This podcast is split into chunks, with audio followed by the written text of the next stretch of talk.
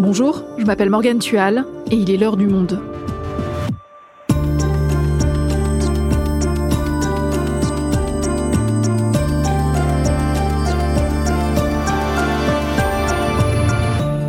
Aujourd'hui, les Britanniques découvrent leur nouveau Premier ministre alors qu'ils avaient à peine eu le temps de se familiariser avec la précédente, Liz qui n'a tenu que 44 jours. Poussée à la démission, elle cède donc sa place à Rishi Sunak, 42 ans. L'ancien ministre des Finances est réputé pour son sérieux, mais saura-t-il sortir le Royaume-Uni de cette interminable crise politique? Quel est son projet? Et pourquoi est-il passé devant Boris Johnson, l'ex-locataire de Downing Street, qui espérait reprendre son poste? Cécile Ducourtieu est correspondante du Monde à Londres. Elle a suivi toutes les étapes de ce feuilleton chaotique. Elle nous raconte. Royaume-Uni, Rishi Sunak, le dernier des premiers ministres. Un épisode de Claire Leys, réalisation Amandine Robillard.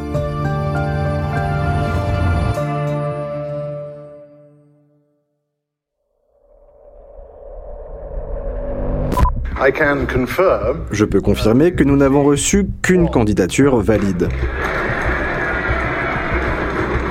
Et Rishi Sunak est donc élu chef du Parti conservateur. Well, there we are. Confirmation. Rishi Sunak is the next leader of the Conservative Party. Rishi Sunak is going to be the next Prime Minister. What has been the reaction right around the United Kingdom to that news? Uh, well, let's bring you up to date. We can talk to our correspondents. Rishi Sunak addresses Conservative MPs in private after the announcement. Stay with us for updates throughout the day.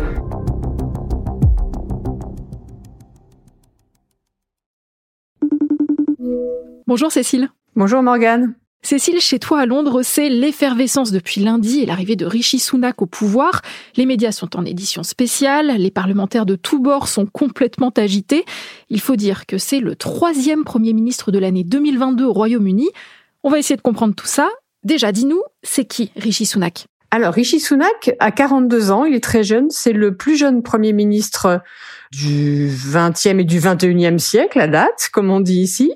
Il a commencé par euh, une carrière dans, dans la banque et il a commencé à Goldman Sachs. Après, il a travaillé pour un fonds d'investissement entre la Californie et la City. Il est entré en politique euh, très très récemment, en 2015. Il a été élu dans le nord de l'Angleterre, dans le Yorkshire. C'est un homme qui est réputé pour euh, son affabilité. Il est toujours habillé avec un costume de très bonne coupe et toujours souriant. Il est par ailleurs très fortuné. On dit de lui qu'il est plus fortuné encore que le roi Charles III, marié à une indienne, fille du fondateur d'Infosys, une énorme société de services informatiques. Il est d'origine indienne par ses parents. Fait très remarquable pour la communauté asiatique britannique. Il est le premier premier ministre britannique de couleur et le premier d'ascendance asiatique. Et qu'est-ce qu'on sait de sa personnalité? Rishi Sunak est réputé pour être sérieux, c'est quelqu'un qui sait parler au marché financier, pour être un gros travailleur, très précis sur les détails et aussi très prudent, notamment dans sa gestion des finances publiques, toutes qualités qui ont manqué à ses prédécesseurs Boris Johnson et, Truss. Oui, effectivement, c'est ce qui a été reproché notamment à Liz Truss, un manque de compétences, un manque de sérieux. Alors, ils viennent du même camp conservateur, mais est-ce qu'ils ont le même projet politique, la même vision? Non, pas du tout. En fait, euh, l'été dernier, Liz Truss et Rishi Sunak étaient en compétition pour succéder à Boris Johnson, qui avait été chassé de Downing Street par euh, par les scandales. Ils ont montré deux visions complètement opposées euh, des finances publiques. Liz Truss a vendu un projet aux membres du Parti conservateur qui était censé les départager, qui leur ont beaucoup plu, puisqu'il s'agissait de faire d'énormes cadeaux fiscaux, notamment aux ménages les plus fortunés. Tandis que Rishi Sunak était sur une ligne beaucoup plus prudente. Il était inquiet déjà de l'inflation et euh, des risques pour les finances publiques britanniques. Il poussait pour des augmentations d'impôts pour financer des services publics très très affaiblis dans ce pays. Et ce désaccord entre Liz Truss et Rishi Sunak sur les questions financières était bien perceptible pendant ce débat en juillet sur la BBC. Votre propre conseiller économique a dit que votre politique pourrait faire monter les taux d'intérêt jusqu'à 7%. Pouvez-vous imaginer ce que cela veut dire pour tout le monde ici, tous les téléspectateurs qui nous regardent? C'est des milliers de livres en plus sur leur taux d'emprunt immobilier. Cela va faire basculer des millions de personnes dans la misère et cela signifie aussi que nous n'aurons absolument aucune chance de gagner les prochaines élections.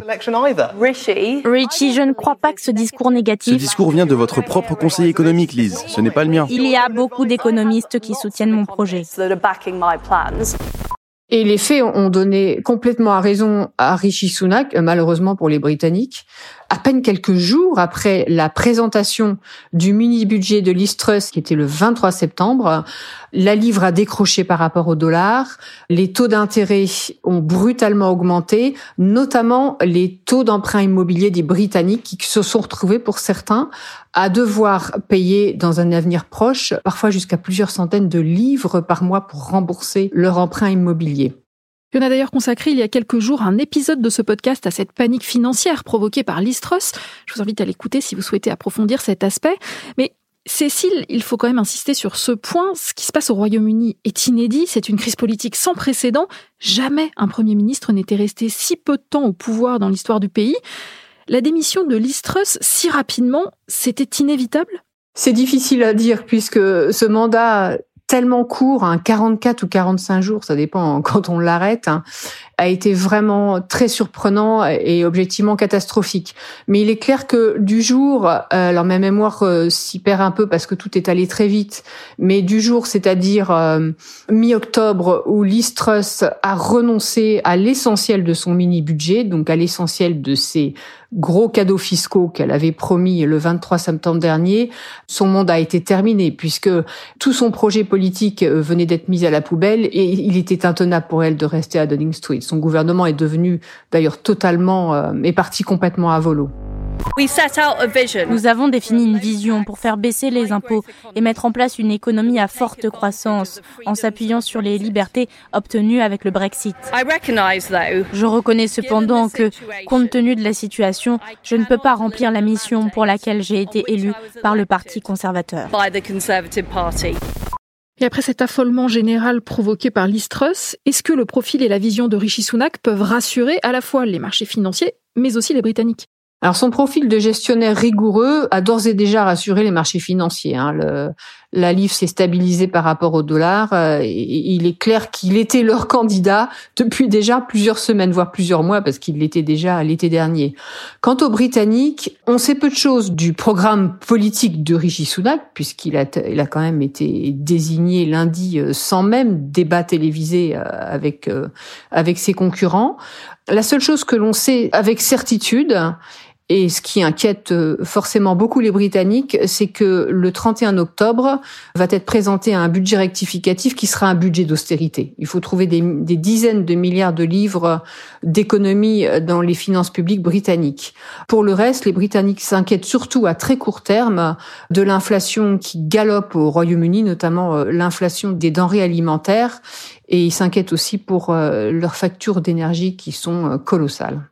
Et on sait aussi qu'a priori, il souhaiterait augmenter les impôts. Ça pourrait presque ressembler à une politique de gauche, non?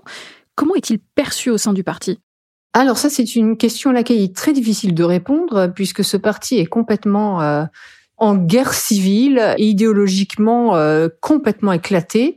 L'été dernier, la politique d'augmentation d'impôts de Rishi Sunak était critiquée par l'aile droite du parti comme socialiste entre guillemets, ce qui évidemment est totalement exagéré, mais euh, elle était perçue comme ça. Il était perçu comme quelqu'un plutôt à gauche du parti, plutôt modéré, ce qui est assez paradoxal parce que Rishi Sunak est un vrai libéral et par ailleurs un vrai Brexiteur. Il a voté pour le Brexit en 2016.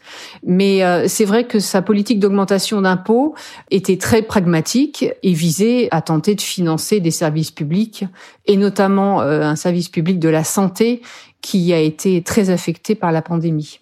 Et l'objectif affiché de Rishi Sunak, c'est bel et bien d'apaiser les tensions dans son parti, mais aussi dans le pays tout entier. C'est ce sur quoi il a insisté pendant son très court discours lundi, juste après avoir été désigné. Le Royaume-Uni est un grand pays, mais il n'y a aucun doute. Nous sommes confrontés à un défi économique considérable. Nous avons désormais besoin de stabilité et d'unité, et ma priorité absolue sera de fédérer notre parti et notre pays, parce que c'est notre seul moyen pour surpasser les difficultés que nous rencontrons et pour construire un meilleur futur plus prospère pour nos enfants et nos petits-enfants.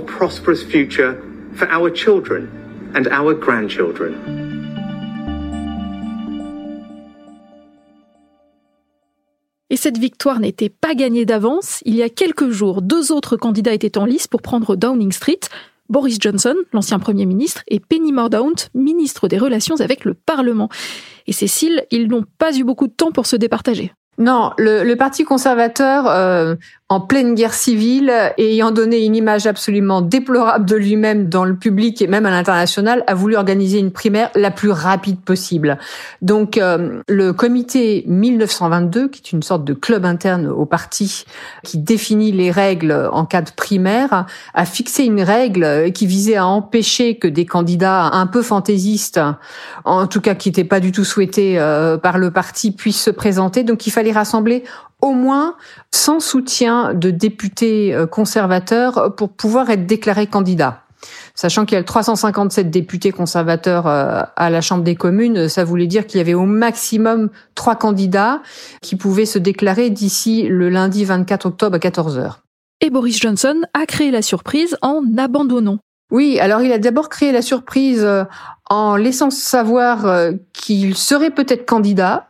Vendredi dernier, le 21 octobre, il était en vacances dans les Caraïbes avec sa femme et ses deux enfants, enfin deux de ses enfants, puisqu'il en a beaucoup. Il est revenu en catastrophe le samedi pour tenter donc euh, bah, de réunir ses 100 soutiens et finalement le dimanche soir, sans manifestement prévenir euh, ceux de ses soutiens qui s'étaient déclarés publiquement, il a jeté l'éponge. Ça veut dire qu'il n'avait plus beaucoup d'alliés? Oui, euh, il a probablement présumé de sa popularité au sein du parti. Il faut quand même rappeler qu'il a été chassé de manière humiliante de Downing Street en juillet dernier parce qu'il était complètement assailli, submergé par des scandales qui étaient de son propre fait, notamment le scandale Partygate, des fêtes durant la pandémie. Et euh, il y a une grosse partie du Parti conservateur hein, qui, après l'avoir idolâtré parce qu'il les a menés à la victoire, à une victoire historique fin 2019, ne voulait surtout plus entendre parler du cirque Boris Johnson, comme on l'appelle ici. Et la troisième candidate, Penny Mordaunt, elle avait ses chances elle y a cru puisque euh, elle n'a lâché prise qu'au tout dernier moment, cinq minutes avant la deadline de remise des sans soutien de députés conservateurs euh, lundi après-midi. Mais euh, il lui manquait quelques soutiens et c'est vrai que cette ministre, elle sait bien parler, elle a une très bonne élocution, elle est plutôt modérée, mais on la connaît peu et au sein du parti, je soupçonne que beaucoup de députés se sont dit qu'ils voulaient pas repartir dans une aventure à la liste Truss en désignant quelqu'un qui n'avait pas été suffisamment testé entre guillemets euh, au gouvernement. Donc non, euh, elle avait très peu de chance.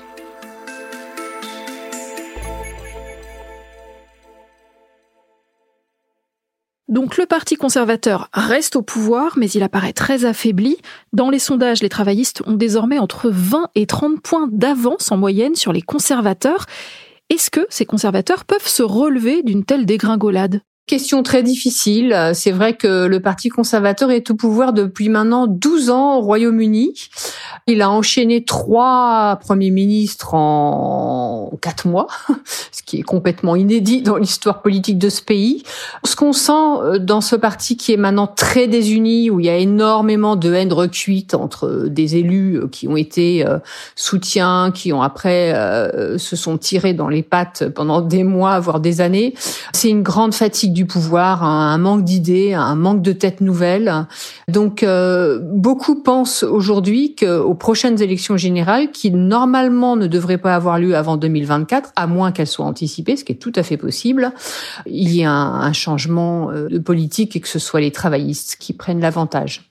Oui, et puis les Britanniques sont fatigués de ce chaos politique permanent, surtout qu'ils n'ont pas vraiment eu leur mot à dire. Ce sont les députés conservateurs qui ont voté pour Listrus, puis pour Rishi Sunak. Il faut d'abord rappeler que dans cette démocratie parlementaire, cette monarchie parlementaire, c'est le parti qui a la majorité des députés à la Chambre des communes qui peut former un gouvernement. Sachant que le Parti conservateur continue d'avoir une majorité substantielle à la Chambre des communes, à peu près 70 élus de majorité par rapport euh, au reste des groupes politiques, il a donc le droit, d'un point de vue constitutionnel, de changer de chef de son groupe parlementaire sans qu'il y ait des élections générales. Mais c'est vrai qu'au bout du troisième Premier ministre depuis les élections générales de fin 2019, il y a un vrai problème de légitimité démocratique qui se pose puisque Boris Johnson avait donc été confirmé Premier ministre en décembre 2019 sur un programme qui était un programme complètement différent de celui que Rishi Sunak va très probablement dérouler, qui lui, pour le coup, va être un programme d'austérité, alors que Boris Johnson, lui, promettait de vastes investissements publics. Il y a donc un débat qui existe aujourd'hui sur le fait d'avoir des élections générales anticipées? Oui, tout à fait. Les, les principaux euh, partis d'opposition, donc les travaillistes, les libéraux-démocrates et euh, les Verts et, même les indépendantistes euh, écossais réclament tous une élection générale anticipée. Et la plupart des sondages qui ont été publiés ces derniers jours montrent qu'il y a une majorité des Britanniques qui aujourd'hui veulent avoir leur mot à dire. Donc pour conclure, on peut dire que le retour de la stabilité politique n'est toujours pas garanti. Non, euh, absolument pas, et malheureusement probablement pour les Britanniques. Les demandes des partis d'opposition pour une élection générale vont se multiplier, très probablement, et Rishi Sunak, euh, même s'il va probablement disposer d'une petite période de grâce, petite, va devoir tenter d'unifier ce parti, et c'est une véritable gageure. Merci Cécile. Merci beaucoup.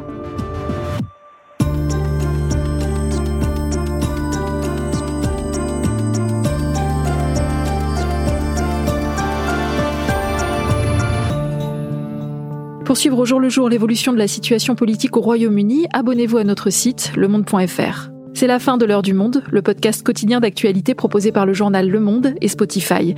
Pour ne rater aucun épisode, vous pouvez vous abonner gratuitement au podcast sur Spotify ou nous retrouver chaque jour sur le site et l'application lemonde.fr. Si vous avez des remarques, des suggestions ou des critiques, n'hésitez pas à nous envoyer un email à l'heure du monde L'heure du monde est publiée tous les matins du lundi au vendredi. On se retrouve donc très vite. À bientôt!